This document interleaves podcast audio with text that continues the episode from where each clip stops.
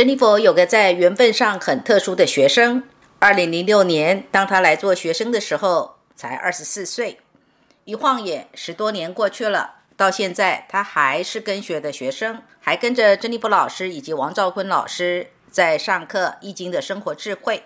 不过，学习表现优异的他，珍妮佛已在二零一八年起就委任他做若干学程的助教了。猜到他是谁了吗？他就是台北小母羊。台北小母羊就是心智能力交流者的代言人喽。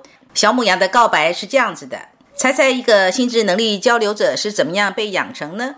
从小环绕在周围的是数不尽的资讯，除了体制内的学习，我的小学课后生活在各种才艺班度过，速读、珠算、心算、书法、绘画、钢琴、写作、游泳。当年号称是才艺的学科，妈妈通通都让求知欲旺盛的我去学。此外，爸妈为了孩子们的教育，家中数百本的藏书，上至宇宙天文地理，下至人体奥秘套书，儿童通俗文学套书，成语谚语套书，中外小说，英文初阶到高阶学习读本跟卡式录音带，教学录影带一大柜，还订阅儿童国语日报。真难想象年幼的我是怎么活在这些看不完、学不尽的知识海呀！到了电脑问世的年代。一整排的电脑月刊就是我自学电脑知识的来源。小时候，父母不怎么让我们看电视，亲子同乐的生活消遣，除了喜欢在户外打羽球，更多的是室内的益智游戏，举凡文字的填空、猜谜、成语的接龙、象棋、五子棋、跳棋、扑克牌，真是何时都不放过头脑，随时处都处在思维高速旋转的状态。这样的养成过程。或许也是日后失眠困扰的原因之一吧。连睡觉的时候，头脑都还在转呢。初级教育阶段，仗势着心智能力交流者短期记忆能力的优势，不需要太费心。到了高中，明显意识到考试过后就还给老师的轻浮学习态度行不通了，得开始好好用脑袋学习了。除了语文仿佛是我的本能强项之外，在数学的学习上，因为背不好公式。反而发展出举一反三的应变力，变个法子得出正确答案的动脑乐趣。相反的，最困扰的就是必须用指定的公式回答的题目啦。进入了网络时代，各种通讯软件是基本配备，各大网站留下文字踪迹也是心智活动的基本呈现。短文、小说、论坛意见交流，这处跑跑，那处逛逛，满足心智的好奇。缺点呢是耗费了太多的时间在自以为很有门路、很有学识的碎片资讯吸收跟快速的传播。其实知道很多资讯不等于有智慧，仅代表在资讯的获取跟传播的敏捷性。有人呢说我很聪明，我也知道他们说的是我在学习上举一反三的心智能力展现，但我也知道。我的心智时常开小差，是学习上很大的败笔。看书不用一分钟，思维已经绕完地球一圈，顺道摸来另一本翻看，结果是碎片资讯变得更加碎片。书读完了，就只是字面上的读完一本书。以上都是我在还没有跟着珍妮波老师学习生活智慧系列课程之前，心智能力交流者本能的演出方式。而后在十多年的学习当中。某一天，我意识到不应该是读完一本就往下一本继续过关。书是可以重复阅读，直到真正吸收的。过去肤浅的认知耽误了多少学习呀！现在我不再努力控制自己，必须专注。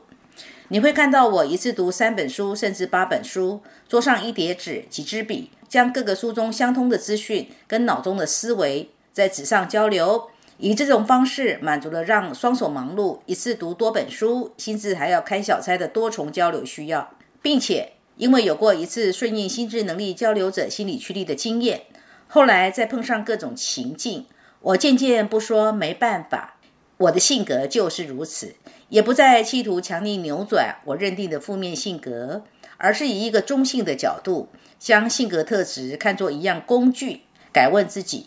面对眼前的情况，我要怎么样应应？怎么样善用这个工具呢？当我为自己的心智能力交流者提供能够让他展现优势的舞台，关注力就转换到好奇，这个头脑又会有什么好点子呢？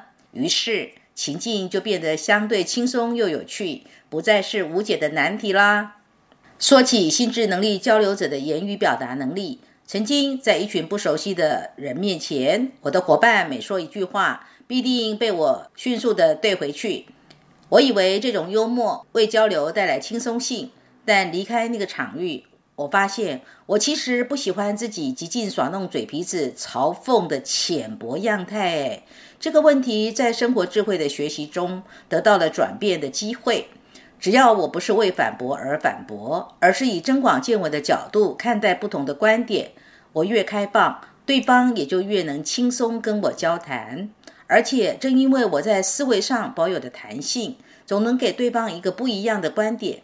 帮助对方跳出本有的限制性信念，却又因为只是观点的交换，不会强烈要对方必须得接受我的观点，彼此的沟通就自然可以是知性理性的轻快交流喽。不否定性格的特质，而是转换观点，思考怎么样运用这个工具，是我在生活智慧的学习过程当中获得的领悟，将这个领悟落实在生活事件的验证当中，反复应用到纯熟。才亲身感受知行合一的道理。原来知道不等于能做到，那把全副精力忙于知道却做不到，是聪明吗？不如多运用这个不肯停歇的脑袋，好好思考怎么让自己做到，才是真聪明吧。身为心智能力交流者的主人，你又会为这个心理驱力、这些性格特质提供怎样展现的舞台呢？珍妮佛朗读完了。有没有听出小母羊在学习生活智慧系列课程之前的心智能力交流者，跟学习之后的明显差别呢？同样一个人，却能够在心智能力交流者的负面心理驱力里，调整为不否定性格的特质，而是转换观点，思考怎么样运用、领悟、落实于生活事件的验证当中，反复应用到纯熟，感受知行合一的道理。所以说，跟着郑立波老师学习生活智慧，大有受用哦。心智能力的交流者在心理驱力上会是最强势的。这一类的人心智活动的能力很强，学习能力很快，但是心智会不会专注呢？不会的。他们的学习方式呢，就跟蝴蝶采花粉一样，从这一朵花采到那一朵花，采完了之后呢，就去传播，把所学习的东西讲出去，或者是告诉别人，成为沟通交流的一个内容、一个素材，或者是一个筹码。心智能力交流者，除非心理驱力上有受到阻碍，不然他们有个金头脑，比如善于玩填字游戏、报章杂志上的九宫格填字的游戏，或者是下西洋棋、围棋、桥牌，都是他们所擅长的心智游戏。刚刚小母羊不就是有说过了吗？心智能力交流者的人很关心跟外界的沟通，对他们来讲，微信、Line、Messenger、简讯，早期不是还有所谓的 BBS 吗？再早一点就是电话，更早呢就电报。举办这些人们用来沟通的工具，对他们来讲，使用这些工具跟驾驭这些工具就是很自然啊。而花在这上面的时间，相对的也比别人多，是真正的重度使用者，也就是所谓的 heavy user。心智能力交流者的人，他们在阅读上比较喜欢看短篇的评论，或者是短篇的故事，或者是只看标题。另外，像珍妮佛这种讲述型的音频听课。也会是他们能够认同的学习方式。心智能力交流者的人特别享受数字变化的乐趣。买东西杀价，往往不是为了占金钱上的小便宜，而是从这个数字换到那个数字，本来就是天赋的能力，当然要拿出来用啊。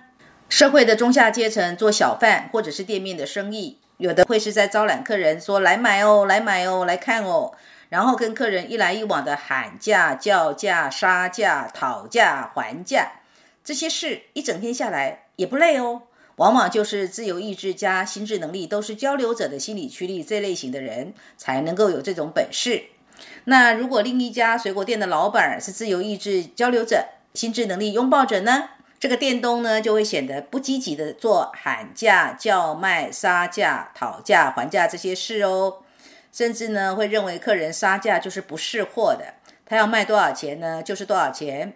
在价格上呢会比较顽固，所以当客人跟他讨价还价时，他会烦，他没有乐趣。而隔壁家那个心智能力交流者的店东，他可能就会故意把价格标得高高的，然后让客人杀，客人以为自己杀得很爽，其实呢，店东脑子里想的是我比你客人还聪明呢。一般来讲，心智能力交流者的人，两只手都很灵巧，很善于用手做什么。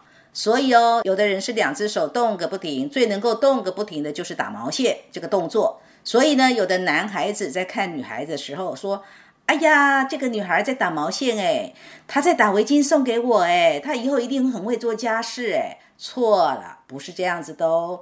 有的人呢，可能是弹奏乐器，弹一些不用太繁复技巧就可以弹奏的简单乐器，譬如吉他的自弹自唱，弹一些简单的旋律。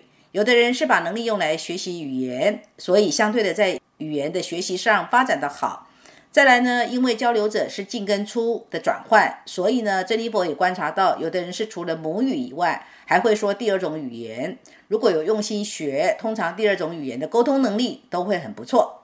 心智能力交流者的人，心理驱力上不受阻碍的，适合往所有使用语言跟文字的行业发展。例如哪些行业呢？媒体就是最典型的。当然，媒体又分影像型的跟文字型的，杂志、报纸这一类是文字型的，广播是声音型的，电视是声光组合都有的。现在又多了个媒体叫网络，脸书、Line、微博、微信这一类的网络社群，大众的使用者呢，一定带有交流者的元素。不论是自由意志、情绪感受、情感跟赏美、心智能力、欲望与行动能力这五个人格能力，只要是交流者，比例都很高。但动机不一样哦。如果是情绪感受交流者，使用这些网络社群是用来做情绪交流用的；如果是情感跟美感能力呢的交流者，纯粹是用来做社交，是交朋友的或谈恋爱用的。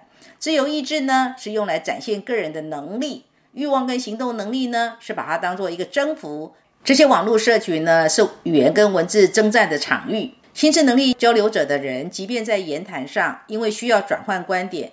在外人看起来会认为他好像没有自己的定论，甚至有一点点好像他自己在跟自己辩证。他会从观点 A 到观点 B，也就是他自己的观点 A 会去反驳自己的观点 B，观点 B 呢又会回来反驳观点 A，让外人以为他有点好辩。然而，除非他的心智能力交流者受到欲望跟行动能力养育者来干扰，或者是探索者来对撞。才会是那种在辩论当中带有养育者的早茶的火药味，或者是探索者来打高空的不着边儿。不然呢，光是心智能力交流者的这种想法上的转换，还不至于令人讨厌。为什么呢？因为心智能力交流者的表达在调性上是轻快的。这类的人，只要交流者的心理驱力不受阻碍，对于文字或语言的使用非常的灵活。说话或者是写文，不会是那种呆板型的，甚至有人会是在速读或者是速记上有很好的能力。这类人的初级教育的表现也会不错。所谓的初级教育，就是从小学到高中。但如果是心智能力交流者，心理驱力受到阻碍的，在学习上就会不专心，因为不专心，所以不容易有好的基础教育的表现哦。